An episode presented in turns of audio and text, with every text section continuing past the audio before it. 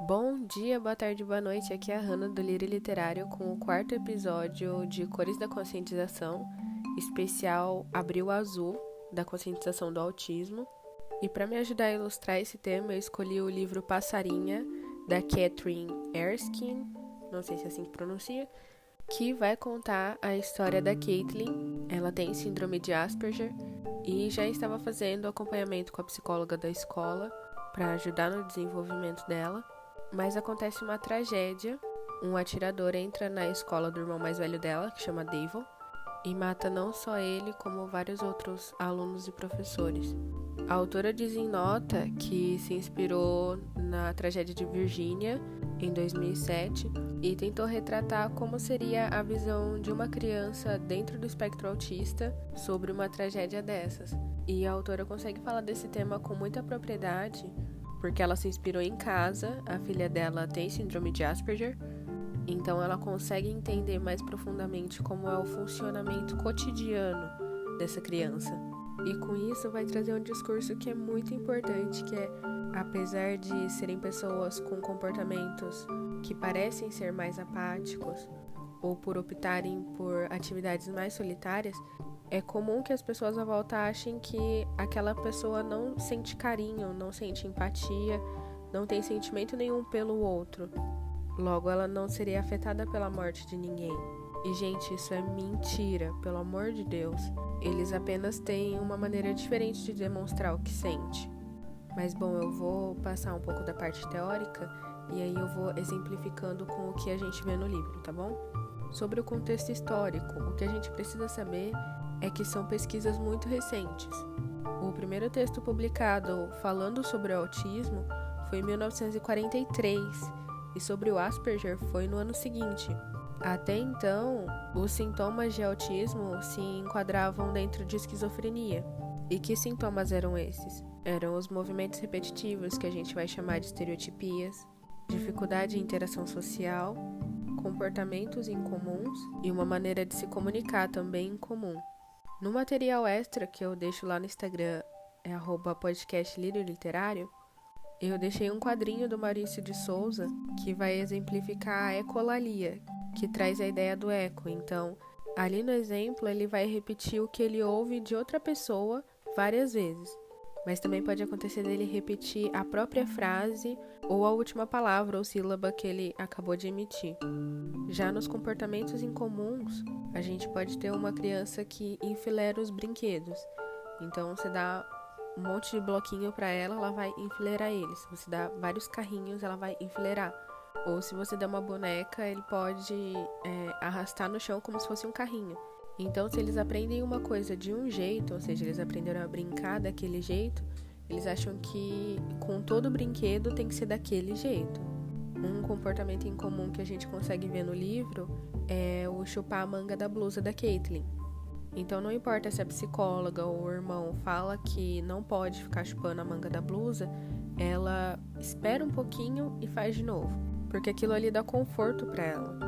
Já sobre a dificuldade de interação social, a gente vai ter a dificuldade de manter o contato visual com a pessoa, justamente pela complexidade que é o ser humano. No caso da Caitlyn, ela tem um mural com as expressões faciais que simbolizam cada emoção e ela vai tentar aplicar aquilo com as pessoas reais, mas as pessoas mudam a fisionomia muito rápido, então acaba dificultando um pouco esse processo dela. Outra discussão muito importante que eu achei nesse livro e eu achei interessante trazer para vocês é em relação à discriminação. Apesar do livro não dar muita ênfase, a gente consegue ver alguns momentos em que os professores ou os colegas de sala se sentem desconfortáveis ou até constrangidos na presença dela. E apesar da protagonista não se importar muito com essas situações, a gente tem que ter consciência de que outras crianças na mesma situação dela podem se importar muito.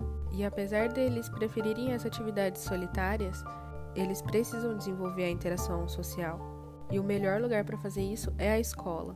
E para que esse ambiente consiga ser acolhedor o suficiente para acontecer essa, esse estímulo de interação, os profissionais da instituição, os professores, as crianças e os pais precisam compreender e propagar esse conhecimento de quem é o outro. é uma pessoa que vai ter comportamentos diferentes, vai ter dificuldade em algumas coisas, que vai ter todo um funcionamento diferente, mas é uma pessoa que tem sim potencial para ser muito inteligente, para ser um bom amigo e para conseguir superar algumas dificuldades que ela tenha. Lembrando que o autismo não tem cura, mas ele tem tratamento. Então nunca se deve subestimar a pessoa achar que ela está estagnada naquele nível de conhecimento ou de comportamento. Tanto que foi justamente pensando nisso que os últimos manuais diagnósticos, o DSM-5 e o CID-11, não tem mais a definição autismo e síndrome de Asperger. Agora está tudo dentro do espectro autista, que a gente vai definir como um transtorno de neurodesenvolvimento com uma complexa síndrome comportamental. Então, o que isso significa? Eu vou usar o mesmo exemplo que a psicóloga da Caitlin deu no livro, que traz o desenvolvimento como uma reta. Então, independentemente do comprometimento funcional do transtorno, todos têm capacidade, têm potencial para andar por essa reta, ou seja, se desenvolver, evoluir. Bom, depois dessa introdução super longa, eu acho que eu já consegui falar um pouquinho dos dois assuntos e agora eu vou falar especificamente sobre o livro. A narrativa começa dias depois do funeral do Devon, com a Caitlyn e o pai dela recebendo algumas visitas de condolência. E nessas primeiras páginas já dá para perceber não só a dificuldade, mas o desconforto que a interação social traz para ela. Logo depois a gente vê ela no ambiente escolar, que é onde ela tem o atendimento psicológico e onde futuramente ela vai exercitar a interação social.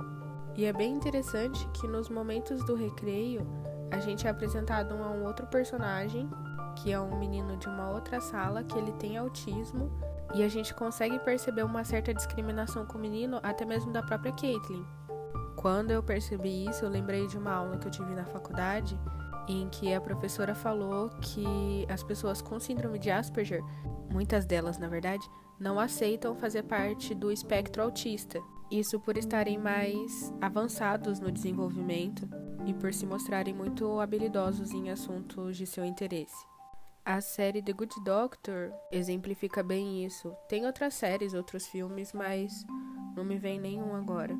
Bom, ao decorrer dos próximos capítulos, a gente vai ver as tentativas da Caitlyn de retomar as rédeas da vida dela, porque no momento ela se sente muito desamparada, já que o irmão dela tinha um papel muito importante na vida dela. E uma das primeiras coisas que ela começa a questionar é se ela precisava mesmo estar naquela situação, se tinha alguma alternativa e ela vai pesquisar livros sobre medicina para saber o que poderia ter sido feito para que o irmão dela não morresse. E quando ela percebe que realmente não tinha outra opção, ela começa a buscar novos propósitos, até que ela se depara com a definição da palavra desfecho. E ela percebe que é exatamente isso que ela e o pai dela precisam. Então ela começa uma jornada em busca do que poderia ser esse desfecho. Ela até pede ajuda para a psicóloga dela, mas a psicóloga está empenhada em tentar fazer com que ela tenha amigos, porque a Caitlyn está prestes a ir para o Fundamental 2 e lá seria necessário que ela conseguisse interagir pelo menos para fazer um trabalho em grupo. E nessa tentativa de incentivar que a Caitlyn faça amigos, a psicóloga muda o horário do recreio dela para que ela tenha contato com as crianças menores, por serem mais amigáveis. E nesses intervalos ela vai conhecer o Mikkel. Ele tem 7 anos e ele desperta nela essa vontade de ser amigo, não só o estar próximo, mas compartilhar interesses e conquistas.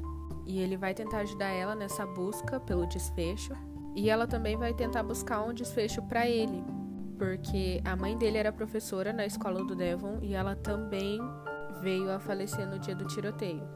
Então a Caitlyn vai se frustrar durante essa jornada. Ela tem o medo de não ser mais capaz de fazer as coisas sem a ajuda do irmão, mas ela mostra que ela consegue buscar forças no irmão mesmo ele não estando presente. E o desfecho, bem em negrito, dessa história é muito emocionante. A história inteira é, vale super a pena ler. Bom, eu acho que especificamente sobre o autismo, eu falei o suficiente no começo do episódio, senão vai ficar muito técnico. Mas um apelo que eu queria deixar para vocês é para compartilhar essa mensagem de compreensão e crença no potencial de todo mundo. Porque ter dificuldade não é uma exclusividade do autista.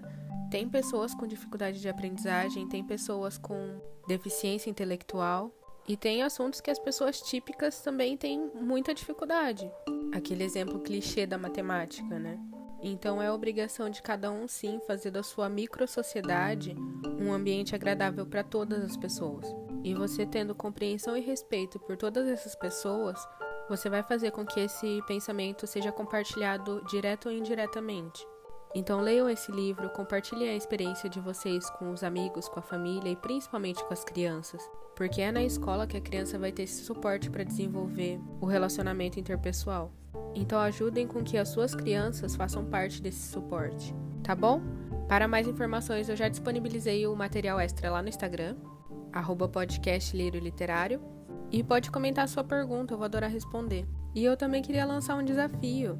Desde que eu entrei na faculdade, todo dia 2 de abril eu combino com a minha sala de todo mundo ir vestindo azul, para poder tirar uma foto e compartilhar. Porém, com a quarentena, cada um vai prestar sua homenagem isoladamente. Então eu quero incentivar vocês a propagar essa mensagem de conscientização. Então quem quiser publicar a sua contribuição, me marca para eu poder curtir. Tá bom? Então é só por hoje, meus lírios. Um beijo e tchau, tchau.